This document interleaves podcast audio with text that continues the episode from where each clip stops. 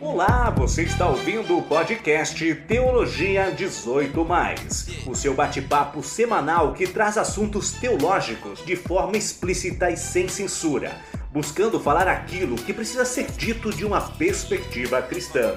Fique agora com Alan Diego e Alexandre Vieira. Olá para você que está nos ouvindo, sejam bem-vindos a mais esta conversa, mais esse episódio de Teologia 18 mais. Eu sou o Alexandre e estou aqui com o Alan. E aí, Alan, como é que vai? Muito bem, Alexandre. Obrigado por estar aqui comigo mais uma vez, de, dedicando teu tempo. E seja bem-vindo a todos, todos vocês que estão nos acompanhando. Episódio 7. Nossa, que alegria uh, estar aqui com vocês mais uma vez e poder discutir, debater e refletir um pouco mais sobre teologia para o nosso dia a dia de hoje quase dois meses já, já passamos de um mês e meio. Que legal, que legal. Além de nos encontrar aqui, onde quer que você esteja nos ouvindo, nesse podcast, você também nos encontra nas mídias sociais, no nosso Twitter, arroba teologia18, Instagram, arroba teologia18+, e e-mail, teologia18+, arroba gmail.com. Fique à vontade para interagir conosco, mandar uma mensagem, compartilhar o nosso conteúdo. É isso aí, então. Alan, algum recado especial que recebeu, que gostaria de, de falar, ou que quer mandar beijo, abraço? Eu quero mandar um beijo e um abraço para todos os meus amigos que eu tive contato essa semana. Foi uma, uma semana bem complicada para mim, até em, em relação ao, ao podcast, mas também em relação a, aos meus estudos, a minha vida pessoal também. Eu sei que quem, quem esteve em contato comigo uh, sabe do que eu estou falando, então um abraço todo especial para vocês que continuam apoiando. Uh, os meus estudos e também todos esses projetos, uh, principalmente esse daqui do Teologia 18. Um grande beijo e abraço para vocês. Legal. Quer fazer desse o assunto do podcast? Quer, quer falar um pouco mais para os ouvintes aí saberem e apoiarem também? Mas já, já tá melhor, Alan? Já tá tudo bem? Como é que tá? Já, já tô, já tô melhor. Um dia, quem sabe, seria uma coisa legal de falar. Uh, acho que seria legal da gente ver, até mesmo ver o, o, um pouco do, dos bastidores, alguns, alguns aspectos da, da igreja cristã que a gente não fala muito. E seria interessante falar, mas, ah, não precisa ser hoje. Hoje a gente já tem um tema definido, então vamos com, com esse e outro dia a gente pode falar. Aliás, qual que é o tema de hoje, Alexandre? Hoje vamos falar sobre lei e evangelho. Lei e evangelho. E já que você perguntou e eu disse o tema, já passo para ti. Lei e evangelho. Vamos começar direto esse bate-papo aqui. Ah, talvez alguns que estejam ouvindo uh, dependendo da tradição cristã de onde a pessoa é, ou já ouviu isso ou não ouviu, ou ouviu com termos diferentes, mas é algo que mais ou menos todos os cristãos, ou todos os cristãos de linha protestante, talvez, uh, conhecem ou já ouviram em algum momento, né? O que, que, que tu acha, assim, é, é abrangente, não é? Eu acho que sim, Alexandre. Até talvez no, as, os cristãos podem, é, em, de outras denominações, podem até não usar os mesmos termos, mas é um ensinamento que nós uh, ensinamos como sendo um princípio hermenêutico de entender uh, toda a palavra de Deus, toda, todo o conteúdo das Escrituras. E eu gosto de pensar, eu acho que tem várias formas de falar sobre isso, mas até mesmo pensar de lei evangelho, pensar em lei, de, de lei como o propósito, como a, a aquilo que Deus tem o propósito para sua criação, as leis que ele dá e aquilo que ele fala, ó, eu criei vocês e agora vivam dessa forma, ou seja, aquilo que Deus quer que nós façamos e evangelho tudo aquilo que Deus faz pela sua criação, tudo aquilo que ele faz independente daquilo que eu faço. E aí as promessas dele, as toda, tudo aquilo que ele faz para nos salvar, para nos redimir, para ter, estar em comunhão com ele. Então eu acho que é um, algo bem abrangente e por mais que esteja bem mais conhecido entre protestantes, eu acho que é algo que, que é bem característico da igreja cristã como um todo, principalmente em relação ao ensino e interpretação das escrituras.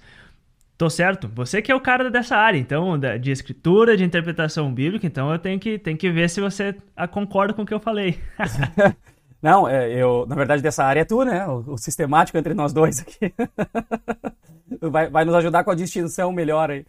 Mas, mas eu diria assim, ela, uh, tá, tá, algo que já ficou bem claro e, e, é importante mencionar, que tu mencionou e eu quero frisar só, que lei e evangelho, então, uh, é, é, um princípio hermenêutico, tu disse, ou lentes, né, que a gente usa para ler a Bíblia, ou pelas quais a gente entende a mensagem de Deus na Bíblia.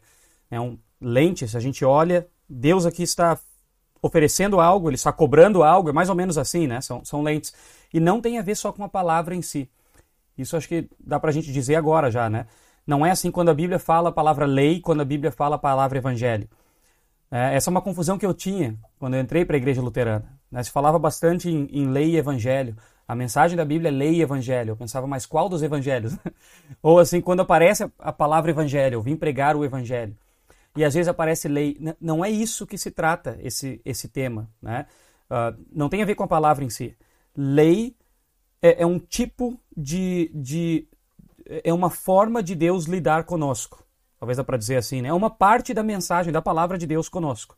E ela fala coisas, ensina coisas e, e faz coisas em nós.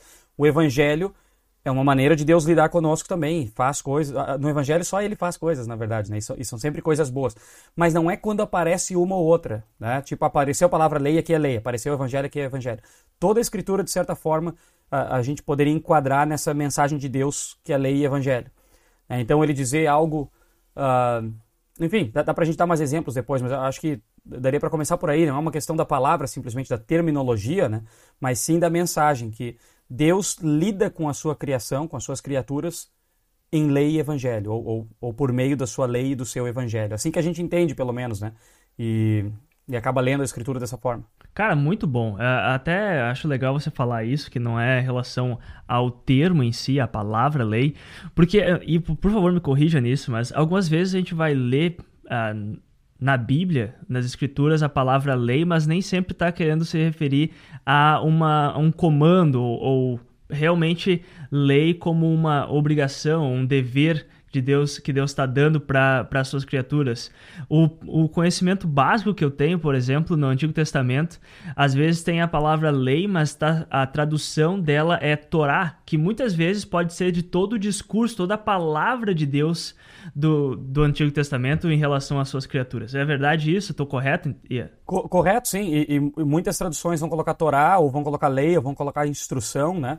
Mas a palavra sendo Torá lá no hebraico e a gente tem, por exemplo, passagem dizendo a lei do Senhor é perfeita e restaura a alma. Ali é lei ou evangelho? A palavra é lei, mas nós diríamos, olha, nesse, nesse, uh, nessa, não, não é doutrina, mas nessa forma que nós estamos entendendo lei e evangelho, aquilo ali é evangelho, porque eles não estão falando só da lei dos, dos mandamentos de Deus, mas quando o salmista lá diz a lei do Senhor é perfeita, ele está olhando para todo o Pentateuco, ele está olhando para todos os livros de Moisés, e ele vê a criação, ele vê a libertação do Egito, ele vê tudo que Deus fez pelo povo, e ele diz: Isso aqui é perfeito, isso aqui restaura a alma. Mas chama aquilo de Torá, e aí muitas vezes se traduz por lei. Mas não é lei no sentido que a gente está dizendo aqui, foi, foi importante tu mencionar, né? Uh, da mesma forma, o Evangelho, né? O Evangelho completo, o Evangelho amplo, ele, ele inclui, por exemplo, uh, falar para as pessoas dos pecados delas. Né? A palavra evangelho, digamos. Mas nesse, uh, nesse esquema, ou né, estava fugindo a palavra aqui nesse... Essa distinção. Nessa distinção, obrigado. Lei evangélica que a gente está falando aqui, discutindo, a parte de a, anunciar os pecados das pessoas, isso, isso cabe à lei. Então não é muita palavra, de novo, né? É como, como que eu entendo o que, que eu estou fazendo, ou a palavra de Deus está fazendo em mim, por mim. Né? Se ela está me acusando, se ela está a gente vai ver se é só isso que faz, né? Mas para começar, né? Ela, ela, me mostra a vontade perfeita de Deus para as criaturas. Lei. É, é, basicamente isso, né? Ela, eu acho. Ela mostra a vontade perfeita de Deus para as criaturas. Lei. Ela me, me restaura, me mostra a restauração e como Deus faz coisas por mim, mesmo eu sendo um ser humano caído que não segue a vontade perfeita dele. Isso é evangelho.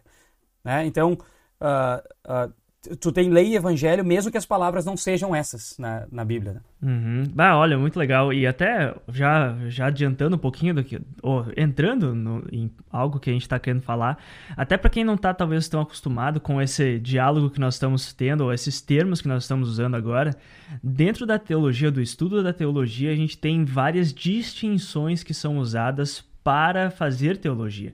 E essa distinção de lei e evangelho é uma das distinções que nós usamos na teologia para a interpretação da, das escrituras e tudo mais. E há outros, como os dois reinos, os dois governos de Deus, os dois tipos de justiça ou relacionamentos do ser humano. E então, só para você que está pensando distinção, o que, que, que, quer dizer com isso? Então, essa distinção lei e evangelho realmente ela nos ajuda a fazer teologia. E a gente está falando só de uma hoje hoje, que é realmente ler evangelho. E uma, o, o, importante que eu acho disso é realmente nesse, nesse sentido que o Alexandre falou, que uma distinção ela não é uma separação. Eu acho que uma, uma coisa que pode acontecer, e até mesmo um perigo, é a gente olhar lei e evangelho como duas coisas separadas e aí, talvez a gente, opa, eu gosto mais do evangelho ou, ou eu gosto mais da lei, e você simplesmente separa e dá só atenção para um desses uh, ensinos e esquece o outro, ou separa do outro, coloca o evangelho é bom, a lei é ruim. O evangelho ele é a ação de Deus, ele é bom para mim. A lei ela sempre acusa, ela é ruim, e então a gente tem que cuidar porque isso é errado. A distinção ela realmente traz essas, esses dois ensinamentos um junto do outro. Ela conecta esses dois e fala que os dois são essenciais, porque os dois são palavra de Deus. Os dois são discursos, são instruções, são algo que Deus quer falar para suas criaturas, porque é a intenção dele tanto que elas vivam de acordo com aquilo que ele, com o propósito que ele criou para suas criaturas, como também é a vontade de Deus de anunciar que ele redimiu e fez tudo aquilo que precisa para nós sermos salvos, para nós vivermos em comunhão com ele, para termos a graça dele. Então acho que é legal a gente realmente ressaltar essa questão da distinção para não cairmos em um erro que muitas vezes é bem frequente ou comum na igreja de querer escolher ou só a lei ou só o evangelho, ou separar eles e pensar, não, eu tenho muito medo de ser, de só pregar a lei, então eu vou só pregar o evangelho, ou o contrário. Então eu acho que é uma coisa muito interessante e importante da gente falar no começo dessa conversa. A, a questão aqui dessa, de manter os dois juntos, como tu está dizendo, uh, nos ajuda a ver que lei e evangelho, né, para começar a Bíblia não fala, isso é lei, isso é evangelho. Eu vou frisar isso de novo bem, né? Ah, mas está sendo repetitivo, mas é para ser óbvio mesmo. A Bíblia não fala, mas os dois têm que estar juntos. Uh, às vezes a gente tem esse, esse risco, pelo que eu estou vendo, o que tu disse, de, de, de considerar apenas um deles como palavra de Deus. Né? A palavra de a vontade de Deus é a lei, então essa é mais palavra de Deus do que o evangelho. Eu vou, eu vou exagerar na lei porque. Ou a palavra de Deus é o evangelho. A lei é só um, uma pedra nos sapatos que a gente tem que ter como igreja, de ouvir de vez em quando num sermão, ou o pastor tem que ir lá e pregar, mas a palavra pura de Deus é o evangelho. Não. Palavra de Deus completa é lei e evangelho. A palavra de Deus completa é lei e evangelho. Não é só um, não é só outro. Eles são mantidos juntos. E aqui eu lembro de uma, uma aula que eu fiz no, no mestrado. Talvez tu fez também essa aula na, na, é na tua área até do professor Bierman. É, e, ele, e ele tem é, é, uma disciplina lá que ele fala sobre a polaridade lei e evangelho. A polaridade lei e evangelho. E eu, eu acho bem interessante que ele, ele diz assim, ah, imagina dois polos então. Né? Quando tu tem uma pilha, uma bateria, alguma coisa assim, né? Tu tem dois polos. Um é o polo positivo, o outro é o polo negativo. Ele diz, não é isso que é lei e evangelho. E a gente transforma lei e evangelho nesse tipo de polaridade e vê a lei só como negativa e o evangelho só como positivo. Aí ele dá exemplos. O que, que a lei faz? Né? Ele divide lá o quadro. O que, que a lei faz? Mata, condena. Ela é dura, ela é difícil, ela me mostra isso, ela é um horror negativo. O evangelho salva, vivifica, restaura e tal, positivo. Essas coisas em si não estão erradas que foram ditas. Essas coisas em si não estão erradas. A lei faz tudo isso. A Bíblia diz isso. E o Evangelho também restaura. A lei mata, o Evangelho restaura. Até aí, perfeito. Qual o problema? O problema é achar que lei e Evangelho é só isso. Né? Aí tem um reducionismo de lei e Evangelho no nosso uso. E aqui talvez é um grande problema que a gente. Uh, eu e tu, né, nós somos pastores, somos teólogos. Então, falando do nosso ponto de vista, aqui é a nossa dificuldade, né? Como pastor e como teólogo, de reduzir as coisas a esse ponto, porque a gente está só preocupado com a salvação das pessoas e esquece a vida das pessoas aqui. E aí reduz tudo. Não. Uh, é só o evangelho que vai ajudar essa pessoa, porque é ele que salva, que restaura e tal. Sim, mas se o assunto é salvação diante de Deus, isso aqui está certo. Só que eu vou viver 50, 60, 70 anos aqui e eu não vou querer todos os dias da minha vida estar tá respondendo a mesma coisa: como é que eu sou salvo diante de Deus? Já, já sou salvo. Mas agora a gente tem algo mais para falar para os cristãos nessa vida aqui que não seja só a lei te mata e o evangelho te salva? Sim. Nós temos mais, nós temos vida cristã, nós temos a vida dos cristãos que já são salvos. E aqui, aquela polaridade não funciona mais, porque a lei deixa de ser ruim. A lei não é algo negativo sempre, ela não é algo inerentemente negativo. Né? Não é inerente a lei ser ruim, isso é o nosso pecado que faz. É o nosso pecado que se aproveita e faz com que a lei seja ruim e nos mate. Mas ela não é. Tanto que quando Deus cria o ser humano antes do pecado, ele tem lei lá. A lei é para ordem. Tu, tu, começou dizendo, né, ela, para nos ensinar como viver, é para a vida das criaturas. É perfeito isso. A lei já estava lá no jardim, já tinha limites e, e nada daquilo era negativo ou matava ou condenava. A lei sempre condena. Do ponto de vista da salvação, sim. A lei sempre condena. Do ponto de vista da minha vida aqui no mundo, não. A lei também me orienta. Ela não sempre condena. E claro, ela me orienta, eu vejo que eu não faço como Deus quer, me sinto condenado. Por... Tudo bem. Mas ela tem sim um, um valor positivo né, para a vida dos cristãos, de acordo com a Bíblia. Tanto que ela existe antes da queda, ela, existe, ela vai existir depois também da queda, continua tendo. Aliás, uh, só mencionar rapidinho. Se, se, eu errar de cabeça aqui, me ajudem depois. Mas é, é, é um artigo da, da tá na Fórmula de Concórdia, que está nos livros das confissões luteranas. Aí, né? Quem, quem é luterano já conhece, quem não conhece tem esse livro disponível aí na, na internet, até, até de graça, não pirateado, ele tem disponível mesmo. Uh, então, na Fórmula de Concórdia, eh, se não me engano, é no, no sexto, no, no artigo 6 lá, eles falam que a lei de Deus é a vontade de Deus. É a vontade imutável de Deus. A lei de Deus é a vontade imutável de Deus. A gente poderia ter começado dando essa, essa, essa definição, mas verdade. olha só onde eu vou chegar. Pô, a lei de Deus é a vontade imutável de Deus. Então, para nós, cristãos, né, a lei de Deus ela não pode ser sempre negativa. Às vezes a gente sempre, não, tem que pregar salvação para essa pessoa, o evangelho vai salvar, ou tem que dar lei, a lei é para matar. A lei é a vontade imutável de Deus. E aí eles falam lá, isso entre os luteranos, mas eu sei que outras tradições também. Ela já existia antes da queda, e depois da nossa restauração completa, a vontade imutável de Deus permanece para nós. É interessante isso.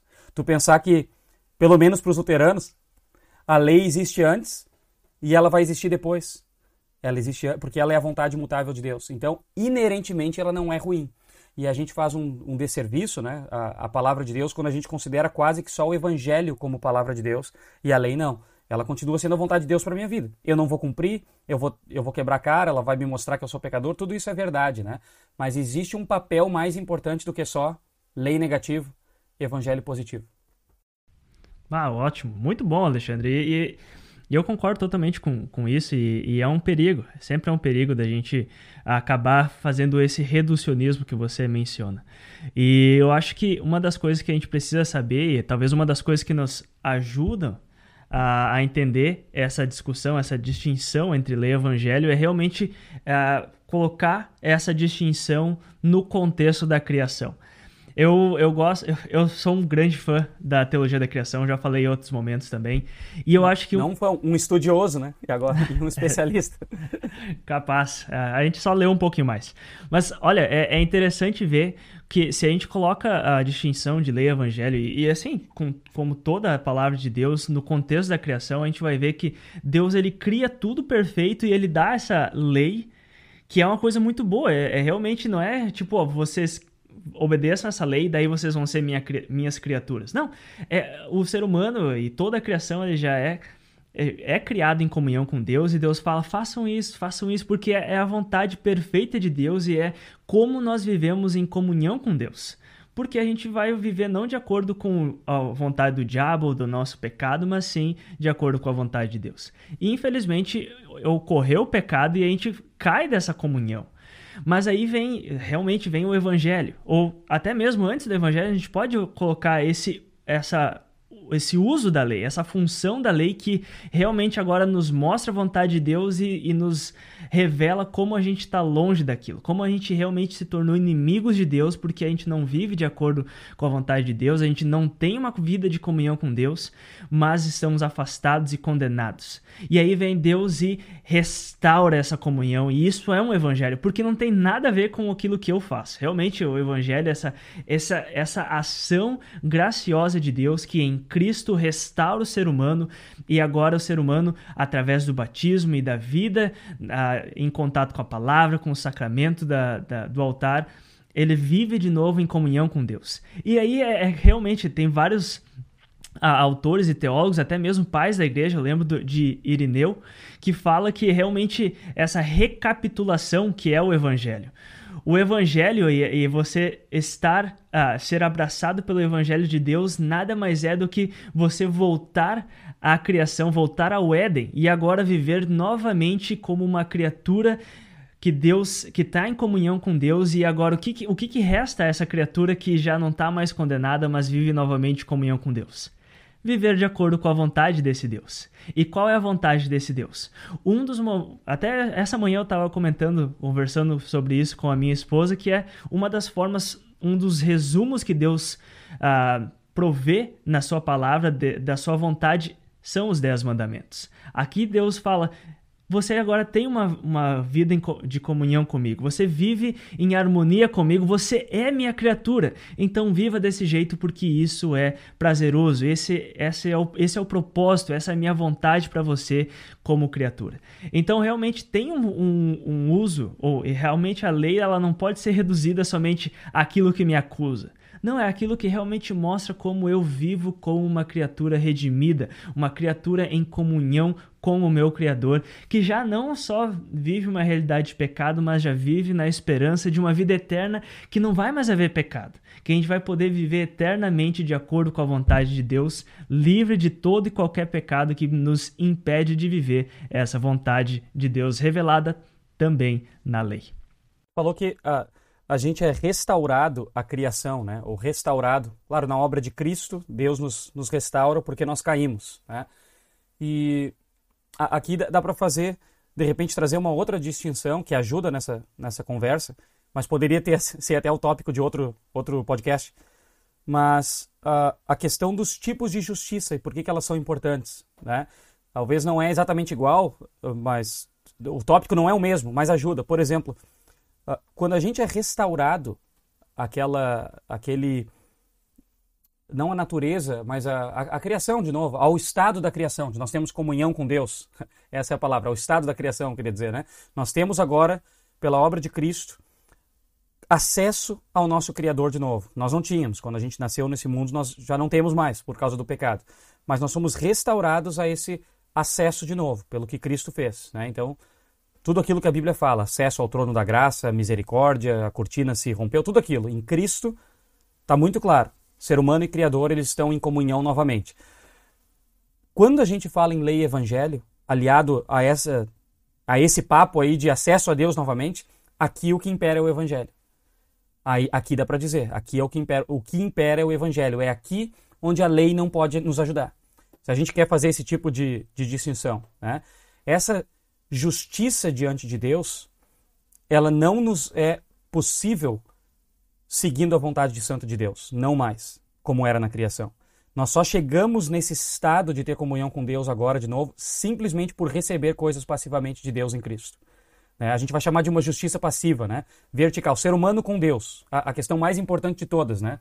Como é que eu posso me uh, ter algum contato com o meu Criador de novo? Essa é a pergunta mais importante para todas as pessoas do mundo, sempre. Só em Cristo. Ah, mas a lei de Deus não. Aqui a lei só vai te mostrar como tu perdeu esse acesso por causa do teu pecado.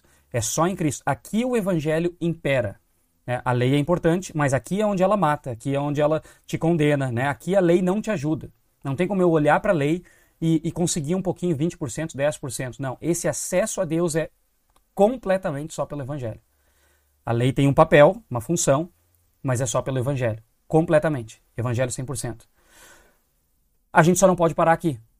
Porque quando a gente é salvo e tem essa comunhão com Deus, a gente está então de novo naquele estado da criação, onde Deus diz: beleza, estamos juntos, eu caminho com vocês no jardim, cuidem do jardim, deem nome aos animais, multipliquem, encham a terra, aquela coisa toda. Agora a gente está na, na, na, criação. E aqui é diferente. Nessa justiça horizontal, né, onde a gente vai falar nas nossas distinções aí teológicas, né, uma justiça ativa, aqui não é o evangelho. É forte dizer isso, mas aqui é a lei. Né? O evangelho anda junto, é óbvio, tá? as coisas estão conectadas, mas aquele cristão que foi colocado de volta com seu Criador, que não tem mais que se preocupar se ele é amado por Deus, se ele vai ser salvo. Não, ele já é. E agora recebe do seu Pai essa, esse mundo maravilhoso onde viver e onde exercer a sua vida de criatura verdadeira, né? salvo por Cristo. Aqui eu olho para o Evangelho, mas eu tenho que olhar para a lei também. Aqui é a lei, é a vontade imutável de Deus que vai me dizer como ser um bom pai. Né? Não adulterarás, como ser um bom marido. E aí a minha esposa vai se beneficiar, minha filha vai se beneficiar, né? Seja um bom, uh, um bom profissional, seja um bom vizinho. Quer dizer, a gente tem a lei de Deus nos dizendo e mostrando como fazer essas coisas. Então, nesse, nesse aspecto horizontal com as outras pessoas, a lei ela não é negativa. Né? Claro que pelo meu pecado eu ainda vou deixar de fazer as coisas, ela vai ser e sempre volta, né? Sempre volta. Eu vou lá para cima de novo com Deus, volto, agora estou no mundo, volto. Mas enfim, a lei tem um papel positivo e muito positivo. Né? Aqui, aqui existe debate nela, tu sabe melhor do que eu, né?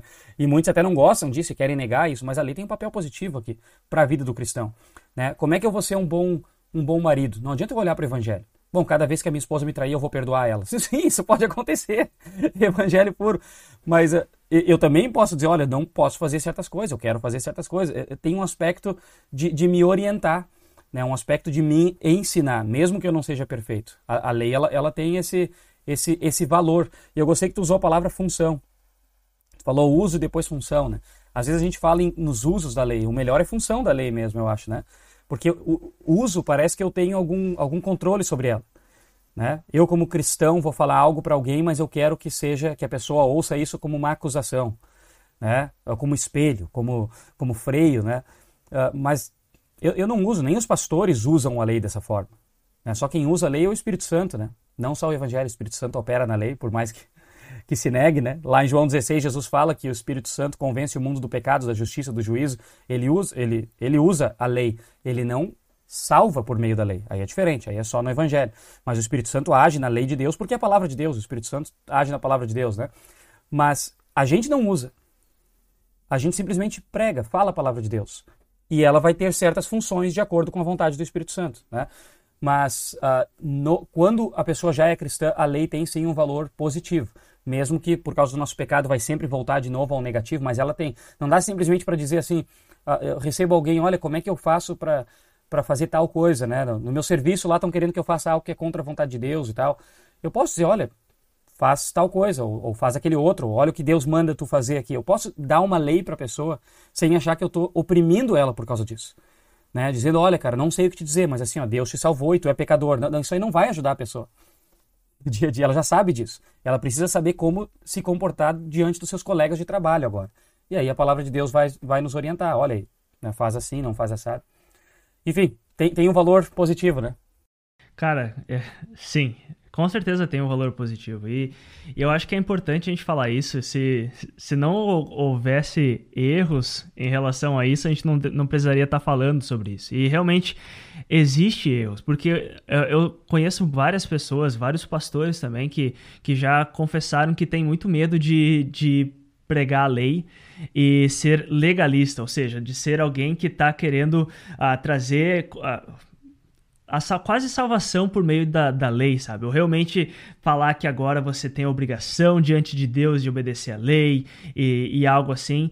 E, gente, a gente tem que ter um pouco mais de. Eu acho que a gente pode ter um pouco mais de, de coragem nesse sentido, porque a, a lei ela é parte da palavra de Deus e a gente pode sim. É, realmente essas funções elas nos ajudam também a, a entender tudo isso mas que a lei ela precisa ser pregada, não somente para condenar pecado. E eu acho que esse é uma, uma, das, um dos problemas que a gente eh, tem na igreja, que a gente normalmente vê a lei como algo que a gente usa, ou o Espírito Santo usa, para condenar pecados. E, e, isso é realmente um reducionismo, porque a lei de Deus, como a gente falou, a gente tem falado desde o começo, ela também revela a vontade de Deus para nós como criaturas de Deus que foram redimidos. A gente tem até um artigo na nossa confissão, uma das confissões mais conhecidas desde do século XVI, que é a Confissão de Augsburgo, que é sobre a nova obediência, que realmente tendo sido justificados por meio de Cristo, agora nós também temos uma nova obediência, uma, uma nova realidade, a gente é uma nova criação.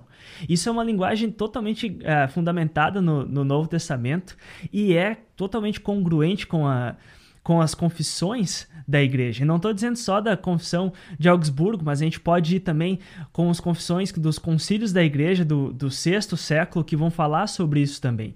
Que já lá atrás tinha muita discussão sobre, uh, sobre livre-arbítrio e, e, e a igreja confessou que diante de Deus a gente não tem essa capacidade realmente de obter a salvação, mas diante do próximo a gente realmente como uma nova criatura, a gente vive em amor e aí até dá para conectar com a liberdade que a gente falou no nosso último episódio aqui do Teologia 18 mais. Aqui é nessa liberdade cristã, uma, como pessoas livres agora, o que, que nos resta? A gente tem a lei de Deus, essa vontade de Deus para a gente viver em relação a ele, em relação ao nosso próximo, e isso é algo muito, muito interessante. Eu gostaria só de comentar também sobre essas funções. A gente, talvez alguém que está mais conhecido, familiarizado com a, com a doutrina ou a tradição luterana vai saber o que a gente está falando sobre os três, as três funções da lei, que é realmente de, de guiar, de, ou de frear, de condenar ou de espelho, e também de então de guiar a vida cristã. E eu acho que é interessante a gente falar isso porque o, o que o Alexandre falou, que quem usa a lei é o Espírito Santo, isso é interessante para nos mostrar ou lembrar de ter humildade diante da palavra de Deus, de lei e de evangelho. Por quê? É, a, a, um, o professor Birman, citado pelo Alexandre uh, anteriormente, comenta com a gente que às vezes a gente fala, ah, hoje eu vou fazer uma pregação, é, pensando por pastores agora, vou fazer uma pregação de terceiro uso da lei. E isso é uma coisa que você não pode saber. Você pode até achar que você vai fazer, mas a lei ela vai ter o uso que o Espírito Santo fazer para ela. E aí, olha o exemplo que ele dá. Eu acho muito legal da gente saber, até para a gente conhecer mais sobre o ensino da lei de Deus. Que é você vai falar para alguém, uh, pra, vai falar, amem as suas esposas como Jesus amou a igreja. Para alguém que não é cristão, no primeiro uso da lei, vai pensar: olha, eu não acredito em Deus, mas isso daí é uma coisa legal. Garanto que a minha esposa vai gostar disso e eu vou, eu vou, vai ser uma coisa boa. E isso vai ser o primeiro uso da lei. Vai, vai ser uma coisa boa, vai realmente dar essa a vontade de Deus para sua criação. Para o marido, e realmente ser bem a, falando desse exemplo, o marido talvez em um segundo, uma segunda função vai pensar: eu não estou amando minha esposa daquela forma. E vai ser um espelho para ele, vai, vai, vai mostrar o pecado que ele tem feito por não estar tá agindo de acordo com a vontade de Deus. Já para outro cristão, talvez ele não tá, ele, ele vive casado, tudo mais, mas ele não não se ligou que isso faz parte da, da vida cristã dele e ele vai pensar: olha, essa é a vontade de Deus. Então, a, por que estou falando isso? Realmente, o Espírito Santo age de formas misteriosas que não são as formas que eu quero. E aí, a nossa função como pastores, como cristãos, realmente, usando a, a palavra de Deus, usando lei e evangelho, a gente prega de acordo com a vontade dele, mas o uso ou a função que é dada é realmente do Espírito Santo. E isso é interessante porque nos dá muita humildade. A gente também somos, nós somos também apenas instrumentos do Espírito Santo. É só uma voz, mas quem está falando e quem está agindo é o Espírito Santo. Isso é uma coisa legal de, de lembrar também. Cara, muito bom, muito bom. Adorei o exemplo. Fiquei pensando agora, trazendo para lei e evangelho, também uh, a gente, ah, vou pregar a lei, vou pregar o evangelho como, como cristão, né, para alguma pessoa, ou como pastor também. E, e, às vezes até isso a gente não tem o controle, né? Até, até é discutível se a gente deveria pensar uh, aquelas fórmulas mágicas que, que certamente são falhas, né, e não, e não dão certo. Olha, tantos por cento da, da minha mensagem aqui, da minha pregação é lei, tantos é evangelho. O primeiro é esse, depois é aquele. Não é assim que funciona. Não é assim que funciona, porque não é uma coisa tão, tão cortadinha. Até isso o Espírito Santo vai usar. Né? Eu, eu tenho que me preparar o melhor quando eu vou dar o meu testemunho ou quando eu vou fazer uma pregação, mas eu também não tenho controle sobre isso. Né? Porque, enquanto estudava esse exemplo, eu fiquei pensando algum para lei e evangelho, por exemplo, aquela lá de 1 João, nós amamos porque ele nos amou primeiro. É lei ou evangelho? Talvez é os dois, depende do que depende do povo e o que, que o Espírito Santo vai dizer para eles quando a gente lê esse versículo. Porque de uma forma é, é, é puro evangelho. Ele nos amou primeiro. Poxa, né? Eu, não, eu não preciso fazer nada, ele nos amou primeiro, eu sou salvo, tem, tem todas as coisas. Mas e o nós amamos? E aí eu tô brigado com o cara que está ali do lado. Isso é lei também. De repente é um freio, é um espelho, ou pode ser uma norma. A gente não tem o controle tão certo do que, que é, uh, de como aplicar lei e evangelho. Isso é simplesmente para nos fazer entender que, que, que Deus quer nos salvar completamente pela obra dele, evangelho puro. Né? E que ele também tem coisas para nos mostrar que nós somos muito imperfeitos, lei mas que ele pode nos ensinar a viver de forma diferente, uma vez que já somos salvos por ele. Lei a partir do evangelho. É, mas é, é, a gente também não tem controle totalmente sobre essas coisas, né? Eu queria, queria te falar um negócio, então. A gente está dizendo uh, que talvez focamos mais no, no aspecto, na justiça ativa aqui, né? E, e o aspecto positivo da lei, porque provavelmente nós vemos ou percebemos um, uma falta de, de balanço nessas coisas, às vezes, né? nas nossas próprias dificuldades de pecar pelo evangelho. Bastante. Uh, e aí e aí acaba quase fazendo como se a lei não fosse a palavra de Deus. né? Mas eu só vejo a lei a partir do, do meu pecado e eu desconsidero como se aquilo não fosse palavra de Deus mais e se torna algo negativo. E aí eu, eu queria comentar, tem uma frase que é, que é correta e bem famosa e diz a lei sempre acusa. A lei sempre acusa. Né? E muitos vão usar isso. Olha, a lei, a, gente pensa assim porque a lei sempre acusa. Mas, de novo, essas distinções aqui cristãs, e, e eu estou usando especificamente luterana pela, pela minha tradição, que para mim ajuda muito, Sim, a lei sempre acusa. Quando o assunto é salvação. Quando o assunto é a justiça diante de Deus. A lei sempre acusa. Então a gente tem que saber ler até o que a gente, até os nossos próprios teólogos, né? A lei sempre acusa, não no sentido de que a lei inerentemente é algo negativo. Ela sempre acusa a partir do meu pecado, quando o assunto é como eu ter de novo relacionamento com o meu Criador. A lei sempre acusa. O que, que isso quer dizer? Não tem nada que eu possa fazer nada que, que eu esteja fazendo ou deixar de fazer que vai influenciar o veredito de Deus sobre a minha vida. Não, ele vai olhar para Cristo. É simplesmente pela fé, é só o Evangelho, é perdão ilimitado. A lei sempre acusa. Sempre. Nesse relacionamento. Agora, quando eu olho como é que eu posso ser, ser um melhor cidadão aqui, ou ser, né, um melhor vizinho, aquilo que a gente já comentou, a lei não sempre acusa. Ela pode acusar também, mas a lei também ensina. É, ela, ela não é negativa sempre e só um, um, um acusador. A lei também tem esse outro, esse outro valor para a vida das, das pessoas, dos cristãos, porque ela é a palavra de Deus, afinal de contas. Né? E outra uh, frase, aí eu vou largar para ti, o que, que tu acha da frase? Se é para pecar, eu vou pecar pelo evangelho. O que, que tu acha dessa frase? Quando que, que vale, quando que não vale? Cara, você você deixa a bola quicando, porque até em um outro episódio eu já falei como essa frase me, me chateia. E eu acho que essa frase é muito errada. Eu acho que uh, é muito errado você achar, ah, vou pecar pelo evangelho. Você está pecando. Você não está fazendo um bom uso da palavra de Deus, você está ensinando errado. Isso é, é, é, tá na própria frase que alguém que usa essa expressão está falando. Pecar pelo evangelho é pecado. Não é certo. Ponto final. Acho que ah, isso é uma coisa importante da gente sempre voltar e até mesmo o ensinamento e da relação e da distinção e não separação de lei e evangelho é realmente para lembrar que ah, como você falou antes, né, Alexandre? A lei do Senhor é perfeita, ou seja, a palavra, toda a palavra de Deus é perfeita e restaura a alma. E isso inclui o evangelho e a lei.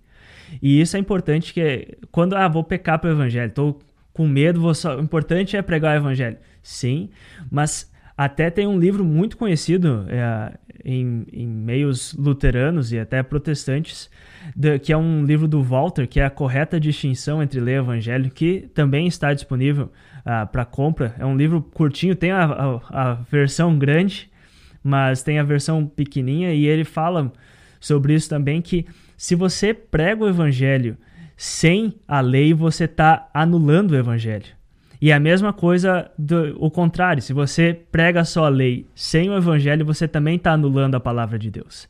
Então a questão de você pegar, pecar pelo evangelho, você está simplesmente pecando e você não está fazendo o seu papel como teólogo, como pregador. Você que é pregador, você que ensina a palavra de Deus, precisa ser lei e evangelho. Só lei está errado, só evangelho tá errado. Sim. A função da gente é pregar o evangelho e aí é o evangelho com o E maiúsculo, para quem tá ouvindo a gente, que isso quer dizer lei e evangelho. Da mesma forma que no Antigo Testamento a gente tinha, a gente tem lei com letra maiúscula nas nossas bíblias e quer dizer todo, toda a palavra de Deus, no, no Novo Testamento também, quando a gente fala sobre o evangelho, falando sobre a palavra de Deus, é lei e evangelho se a gente exclui a lei do evangelho, no caso, se a gente não tem a lei junto sendo pregada com o evangelho, a gente simplesmente está anulando a, essa mensagem de graça e de salvação que Deus tem para a sua criação. E eu acho que isso é errado. Eu não sei o que, que tu tem em mente, Alexandre, mas a frase pecar por evangelho, para mim, é, é uma frase que precisa de lei, porque é errado e precisa se, se arrepender para que talvez volte ao evangelho a, a correta, ao correto ensino da palavra de Deus. Ah, eu, eu concordo plenamente. Eu, eu, diria assim, fazendo talvez uma concessão. Uh, o ser humano, depois da queda em pecado, nós naturalmente somos legalistas com os outros, não conosco. Então, assim, poxa, tu viu, tu viu como é que aquele, aquele outro lá vive, tu viu aquela outra. A gente, a gente julga as pessoas, esse é o ponto. Tanto que Jesus fala muito disso, né? Então, nós temos a tendência de julgar. e de sermos legalistas quase. Achar que as outras pessoas não são dignas do amor de Deus como nós somos. Na verdade, ninguém é, todo mundo é igual, né? Então a gente tem essa tendência de julgar, né? Somos legalistas. Então, digamos assim, é, eu vou falar algo que não vai ser nem um pouco popular agora, mas eu vou dizer, né? Para nós, assim, a média cristã, se tiver que pecar, que peque pelo evangelho. Por quê? Porque já, já vive numa falta de balanço total, onde é legalista. Então a gente tem que aprender a falar do evangelho e a sentir o evangelho e a espalhar o evangelho. A gente tem que aprender a fazer isso, porque não é natural. A gente já nasce legalistazinho, entra para a igreja, fica mais legalista, começa a ler a Bíblia, fica mais legalista. Então a gente tem que aprender o evangelho. Nesse caso, olha, meu irmão, minha irmã, se é, é para pecar, que peque pelo evangelho, porque a pessoa precisa aprender. Mas eu concordo contigo que essa frase não se aplica a teólogos e pregadores, que é quem mais usa. Aí não. A gente não tem desculpa. A gente não tem, porque a gente recebeu treinamento para isso. Uma coisa é eu pegar ali a. Uh, eu disse que não vai ser popular porque parece que eu estou dividindo aqui em classe, né? Olha, aqueles. Mas desculpa, de certa, é a nossa vocação, é a nossa profissão. A gente está estudando teologia há quantos anos, Alô? Dez anos. Dez anos. Dez anos estudando o, teologia. Oficialmente. Oficialmente. É bastante. Oficialmente. Eu oficialmente estudei 15 anos. Cara, e tu vai, vai chegar quase lá, né? vai ser pertinho. O, cara, tomara que não tanto. Pra gente não serve essa frase. Se é para pecar, que peque pelo evangelho. Não. Só um pouquinho. Vocês, pastores, vocês, pregadores, vocês, teólogos, vocês passarem estudando isso para que possam pregar a palavra de Deus como ela tem que ser. Sim, todo mundo comete erro, a gente não é perfeito. Agora, não dá para se esconder atrás dessa frase, se é para pecar, que peque pelo evangelho. Não. Não, não dá. Não dá. Porque o evangelho, como o Alain falou, ele, ele, ele perde ele deixa de ser o evangelho puro que nos salva de tanta coisa se a lei já não serve mais. Né? Se a gente não consegue distinguir essa questão do relacionamento com Deus, aqui impera o evangelho, mas a lei é preciso de forma dura de um jeito. E depois no relacionamento do cristão com a, com a criação, com os outros, aqui é preciso a lei num sentido positivo, a partir do evangelho. Se a gente não consegue ajudar as pessoas com isso, porque a gente está pecando pelo evangelho, então a gente está fazendo um, um, um trabalho uh, meia boca, digamos, né? não, não serve, não serve. alguém vai dizer, tá Alexandre, então, então inventa a roda aí. Ou está querendo inventar roda. Diz aí qual é a linha certa de pregação de ler evangelho. Parece que a gente sabe, né? Não, não, não é isso que eu estou dizendo. Mas eu, mas eu vou dizer alguma coisa. É, qual, qual, é a medida certa de pregação de lei e evangelho? Já que vocês estão dizendo que a gente não vai pecar pelo evangelho, ou, não, ou essa frase é ruim, então nos, nos, digam qual é a medida certa da pregação de lei e evangelho. A, a minha resposta é a seguinte: eu não vou dizer exatamente qual é a medida certa, mas o que eu consigo dizer é: se a nossa pregação está muito diferente da pregação apostólica, a pregação de lei deles e como eles faziam, então a gente está longe da medida certa. Se a nossa pregação está muito distante da pregação apostólica que a gente encontra na Bíblia, né? e o uso de imperativos que eles faziam, muitos imperativos, se a nossa pregação está distante disso, a gente está longe da medida certa. A gente está pecando. Ah, pecando pelo evangelho é bom. Não, a gente está pecando, porque a gente não está pregando a palavra toda de Deus. Então, isso é importante, a gente ter, ter essa distinção não para escolher qual pecado que a gente vai ter depois, mas para a gente colocar pessoas uh, no céu com Deus, né, salvando-as pelo Evangelho e ao mesmo tempo ajudar essas pessoas a viverem a sua vida conhecendo a vontade santa, perfeita e bonita de Deus, mesmo que a gente tire a beleza dela por causa do nosso pecado. Mas a gente tem que ter essas distinções na cabeça. Não dá só para achar que, uh, a não ser que a igreja pense que o único trabalho dela é salvar pessoas. O trabalho é salvar e é caminhar com essas pessoas salvas até Cristo voltar. Se for só salvar pessoas, é bom, é, ali é o evangelho que faz mesmo. Agora, se a gente acha que não tem nada para falar para a vida das pessoas, bom, aí é complicado. Aí é complicado. Eu já me vi nesse dilema, eu mesmo como pregador, de achar que eu não tinha nada para dizer para as pessoas, ou em aconselhamento. Eu só pregar evangelho, evangelho, mas eh, a pessoa está precisando de outra resposta aqui. E a palavra de Deus como um todo tinha essa resposta para me dar, mas eu não queria dar porque achava que poderia ser parecer legalista. Mas a pessoa, eu não estava ali salvando a pessoa. Eu tinha que ensinar algo para ela e a, e a lei de Deus nos ensina. Então a gente tem que ter essas distinções na cabeça, eu acho. Alexandre, muito legal o que tu tá falando. E uma coisa, eu gostaria de fazer uma outro outro um argumento, talvez até ah, para ir junto com aquilo que você falou antes, que a gente nasce naturalmente legalista. Eu acho que isso é verdade. É, é uma coisa que eu também estou convencido de que o ser humano, por natureza, ele é legalista. Eu acho que realmente isso é algo ah, que que é verdade. Acho que a gente não precisa ter medo de falar e realmente existe essa, essa necessidade de aprender a conviver com o evangelho. O que eu gostaria de falar é, também para falar, deixar junto com isso é que eu acho que o ser humano depois que ele entra para a igreja, principalmente para a igreja luterana, ele é naturalmente antinomista. Perfeito. Porque, porque assim, ó, eu acho que. Eu, não, eu sei que talvez seja duro isso de ouvir, e, mas eu acho que depois que você ouve o evangelho, tu vê como Deus já fez tudo. E assim, ó, o que, que eu preciso fazer para ser salvo? Nada. Ah, o que, que eu preciso fazer agora que eu fui salvo? Ainda é nada, porque não, precisa, não há nada que a gente pode fazer ou deixar de fazer que vai alterar a nossa relação com Deus. No entanto, tudo isso que a gente está falando e, e, o lado positivo da lei é realmente essa nova obediência. Como agora a gente vive? Tá, como a gente vive como pessoas que não precisam fazer nada?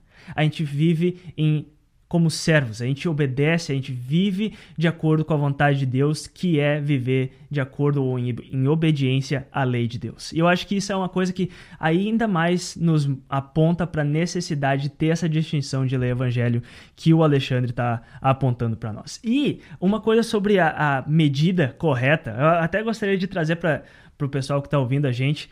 Alguns, na verdade, três aspectos, aspectos de um do livro que eu citei antes, que é a correta distinção de lei evangelho do, do CFW Walter, que é, na verdade são três da, das teses que ele traz no livro, são 25 teses e três delas são isso que eu vou falar para vocês, que ele vai falar que é errado pregar lei para quem já está com medo ou horrificado, ou sei lá, está aterrorizado com, a, com os seus pecados. Ou seja, você não prega a lei para quem já está morrendo de medo da lei e já reconhece os seus pecados. Você vai pregar o evangelho para aquela pessoa. E ao mesmo tempo você é errado pregar evangelho para quem não reconhece o seu pecado. Ou seja, quem não sabe o peso de, de que é um pecador, quem não reconhece o seu pecado, você não deve pregar o evangelho para aquela pessoa. E isso é uma forma de da gente ver de ler evangelho. Você prega e anuncia o evangelho para quem está arrependido e você prega a lei para quem não se arrepende. E isso é uma, uma são dois aspectos que fazem parte da correta distinção entre lei e evangelho.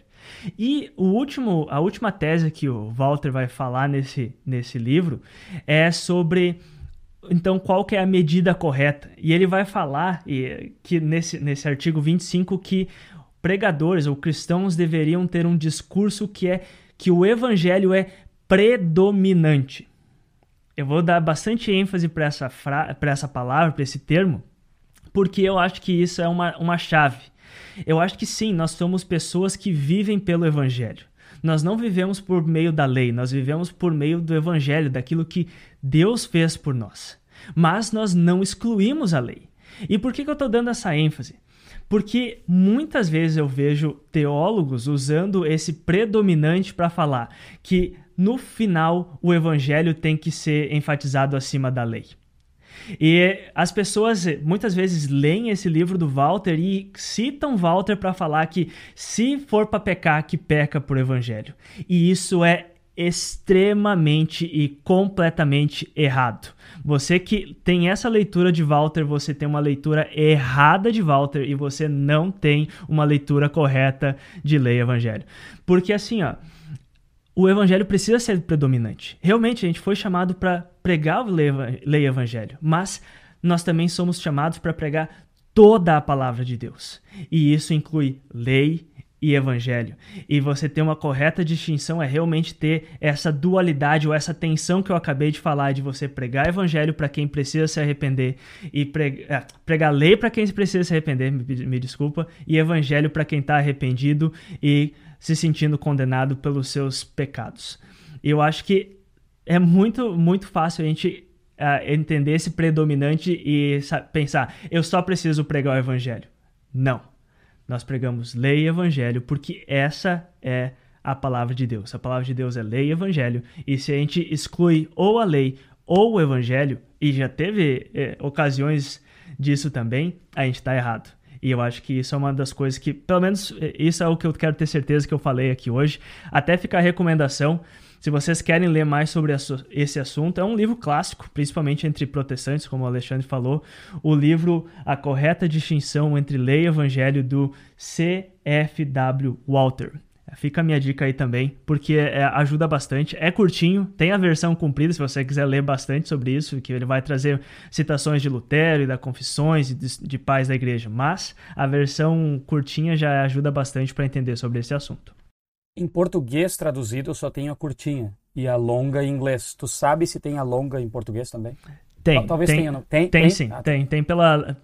Quando eu estava no seminário, eu só tinha a cumprida. E, o, e o, o título é Lei e Evangelho, do, do Walter. Também tem... Fazer até um... Ah, um. Uma publicidade aí para a editora Concorde, que pode patrocinar a gente aí, se vocês quiserem. Viu, pastor, pastor Valdemar? Uh, mas uh, tem, tem lá na editora Concorde também, uh, o livro Lei e Evangelho. Que show de bola. Cara, para nós terminarmos, então, Uh, bom, o pessoal que já no, que ouve a gente desde o início já sabe que não é uma aula, não é um estudo bíblico, é uma conversa. Então a gente vai conversando, ficam arestas aí, ficam coisas que depois o pessoal aponta e tal, mas não é do início ao fim, né? Tem muitas aulas boas de, sobre lei e evangelho uh, no YouTube aí de, de, professores de seminários e tal. Então a gente não, não se preocupa em, em ter que resolver o problema aqui, né? Mas uh, uma, uma coisa eu queria comentar ainda no final, que nós iniciamos dizendo que é um, um, um uma, um método hermenêutico, ou lentes para se ler a Bíblia, ler o Evangelho. E, e é verdade. Uh, eu, eu, só quero dizer, já que tu, tu falou do que te incomodava dessa frase, eu, eu, quero dizer uma coisa que me incomoda um pouco também. Quando a gente imagina que, uh, que isso resolve tudo. Se eu sei a distinção entre ler evangelho, eu leio a Bíblia, me torno um leitor da Bíblia. Não é assim que funciona, né? E, de novo, isso, isso serve. É, os cristãos têm que saber dessa distinção e, e, e entender a palavra de Deus, o que, que Deus cobra deles. Nada para salvação, é, esse tipo de coisa, né? O que, que Deus espera deles? Nada para ser salvo, mas ensina eles a viver a vida como salvos. Agora, isso não quer dizer que, é, né, quando a gente fala assim, até exagera, toda a Bíblia está dividida em lei e evangelho. Ela não está dividida. Né? E, e, e, também assim, é difícil dizer toda a Bíblia. Essa é a mensagem de Deus para nós, é lei e evangelho, é a mensagem de Deus na Bíblia. Agora, uh, para ler a Bíblia, né, a, a gente tem que tem, tem coisa que é promessa e cumprimento, a gente falou sobre isso, né, Ela? Tu até deu a ideia, vamos tocar nisso hoje, mas acabou, ia, ia ser um outro tópico, né? Promessa e cumprimentos tem a ver com lei e evangelho, mas não é a mesma coisa. Então, uh, enfim, eu só queria deixar isso, né, para a gente ter cuidado e dizer, olha, toda a Bíblia se resume em lei e evangelho. Não, não é bem assim que funciona. Né? A, a maneira de Deus lidar conosco é lei e evangelho. A maneira de Deus lidar conosco é lei e evangelho, cada um tem seu aspecto, dependendo da, da, do relacionamento em que nós estamos dizendo aqui, né? com Deus ou com, com o próximo. Agora, sim, a Bíblia se resume em lei e evangelho é um pouco perigosa, não é assim. A Bíblia é riquíssima, tem muita coisa para aprender, para a gente saber e ler a Bíblia. Não dá para ficar focando lei, evangelho, lei, evangelho e achar que está tornando as pessoas leitoras da Bíblia. Não, a gente está ajudando elas a entenderem o seu relacionamento no mundo a partir da teologia cristã, com o próximo e com Deus. Né? Mas uh, enfim, a, a Bíblia não é só lei e evangelho. A mensagem de Deus se resume em lei e evangelho. Mas, mas, Alexandre, tu tá dizendo então que se eu tiver que pregar um texto esse final de semana, eu não tenho que achar o que, que é lei e evangelho naquele texto? É isso que eu tô querendo dizer? é, aí, aí vem, quem sabe a, a gente pode uh, fazer um, um ponto dois, um, um, curso daí para pastores só e entrar nessas Opa! discussões aí, que são muito, muito complicadas para largar aqui, né? Mas é, é, mas é mais ou ah. menos isso ter que achar a lei e ter que achar evangelho, né? Uh, enfim, é, é, interessante, a gente realmente acha que está querendo. De, de, repente, num outro momento dá para conversar mais. Né? Vamos, Como é que tu sim. faz isso para achar a lei e achar o evangelho? Pregue Não, a palavra certeza. de Deus, com, confie no Espírito Santo. Deus vai tratar deles, do, do, do, povo, como lei e evangelho de nós também, né? E a gente pode procurar, sim, a graça de Deus e, e o seu perdão em qualquer passagem da Bíblia e ver como nós somos pecadores em qualquer passagem da Bíblia, mas não dá para forçar. Esse exemplo do Alain foi excelente. Não dá para forçar um paradigma, uma, uma passagem bíblica num determinado paradigma, porque eu tenho que ter tanto de lei e tanto de evangelho. Isso, isso, é, isso é fazer uma, uma violência contra, contra a Bíblia em si, né? contra a, a palavra de Deus. Pois é, Alexandre. Até desculpa por te colocar no, na, na reta aí. É que é, tu sabe que eu, não, quando eu tive que pregar, muitas vezes eu tive problemas porque eu fui ensinado que eu tinha que achar o que, que era lei e o que era evangelho num, num texto. E, para ser sincero contigo, eu li alguns textos que era puro evangelho e outros que não tinha nada de lei. Era realmente Deus sendo duro com o seu povo e eu ficava pensando, mas não tem evangelho. Eu ficava caçando e às vezes, sendo sincero contigo, até inventava um evangelho naquele texto. E eu acho que essa é até uma, uma das coisas de, de, de ter lei evangelho como, como um princípio hermenêutico para você saber e poder ver ah, esse texto aqui, é, ele é lei. É realmente Deus mostrando essa vontade para o povo e falando, ah, isso aqui era como vocês deveriam ter vivido ou é para viver. Em outros, Deus vai estar tá simplesmente falando puro evangelho e a gente é para pregar a palavra dele. Se tá, eu, eu já falei algumas vezes, se é lei, prega a lei. Teve, uh, eu, para acabar, a última coisa que eu vou falar, eu lembro, sempre lembro de um texto, de, de um sermão de Lutero que ele acaba e aquele, se vocês não fizerem isso que eu falei, ele tá dele pregando lei para o pessoal de Wittenberg que não estava fazendo algumas coisas, estava fazendo coisa, algumas coisas erradas. Então ele termina assim: se vocês não fizerem isso, vocês vão ir para o inferno. Amém. E, cara, tá, tá publicado esse, esse sermão e a gente pode falar se está certo ou não, mas a questão é: dá o espaço para ler evangelho porque é a palavra de Deus. Às vezes o povo precisa, uh, a, a gente também precisa pregar a dureza e a rigidez de Deus porque as pessoas então vão estar abertas para receber o evangelho. Não é para parar lá, claro, mas talvez realmente abrir espaço para que o Espírito Santo possa agir também, também através da lei. Eu já vou dar tchau agora, Alexandre, porque a gente tá no, já está tarde aí. Muito obrigado você que ouviu até aqui. Uh, obrigado por todos vocês que estão uh, nos acompanhando nas redes sociais. E eu quero deixar um convite. Eu e o Alexandre, a gente está com uns três temas preparados para a semana que vem. E eu quero convidar vocês para participar. Eu vou colocar enquetes no nosso Instagram essa semana para vocês votarem para o tema da próxima semana. Então, fiquem atentos lá. Essa semana eu vou colocar enquete e vocês podem ajudar a gente a escolher o tema para a próxima semana. Beleza? Uh, eu vou também né, dar esse tchau, um abraço para todos vocês e passar a bola para o Alexandre também dar tchau dele aí para vocês. Até mais. Beleza, eu quero, eu quero ainda falar algo sobre, sobre o tema uh, rapidamente, que tem a ver com o que tu disse, Alain, e aí eu já me despeço também. Uh, de algumas passagens vão ser só uma coisa, outra outras, né? E a, a gente cuidar para não forçar. E, e às vezes a gente tem uma preocupação muito grande de, de não que não podemos transformar o evangelho em lei, correto? A salvação é por pura graça, é evangelho puro. Já falei isso lá e estou frisando, né? Não dá para deixar as pessoas acharem que é porque elas são boas ou fizeram alguma coisa. Não, evangelho puro para salvar. Mas esse mesmo cuidado de não transformar o evangelho em lei, a gente também tem que ter de não transformar lei em evangelho. E isso às vezes a gente não tem tanto cuidado, porque a gente está acostumado a querer pecar pelo evangelho. Então, às vezes a palavra é de lei e nós queremos transformar em evangelho, logo achar o evangelho e a gente amarra e não, Deus, não deixa Deus dizer para nós, sua igreja, o que ele está realmente dizendo. Uma que eu penso e, me culpo muito é naquela, numa das passagens mais de evangelho do Novo Testamento, graça, Efésios 2. Efésios 2 é Deus, é Deus, é Deus, é Deus que faz, é Deus, éramos mortos, Deus, Deus, Deus. Efésios 2, 8 e 9. Pela graça sois salvos mediante a fé, isso não vem de volta, lá, lá, lá. E a gente para no 9. Só que o, o, o discurso do Espírito Santo através do Paulo continua até o 10. E no 10 ele diz assim: porque vocês foram criados, são feituras dele, criados para andar nas boas obras que ele tinha preparado de antemão para vocês. Ah, isso é lei, bom. eu só vou pregar até Efésios 2,9. Então isso é um problema. Nada que Paulo fala no 10 ou, ou que a gente inclui na nossa pregação tem que diminuir toda aquela ênfase no evangelho como aquele que salva a graça de Deus. Só que eu não preciso tirar essa parte do, das pessoas que estão ouvindo ou da minha vida porque, ah, isso é lei. Não, não é para isso que serve a distinção de lei e evangelho. Né? Aquilo ali foi importante colocar na Bíblia, era importante para o Paulo, tem que ser importante para a igreja de hoje também. Por isso que eu disse, né? se a nossa pregação está muito diferente ou está diferente da deles, quando se tem a presença de lei e evangelho, então a gente tá, já não está mais na medida certa. Mas beleza, valeu, Alan. Brigadão aí pela conversa, brigadão a todos que ouviram. O Alan já deixou o recado. Nos sigam e até a próxima. Um grande abraço. Este foi o Teologia 18 Mais de hoje. Siga-nos nas nossas redes sociais e compartilhe com os seus amigos. Até a próxima!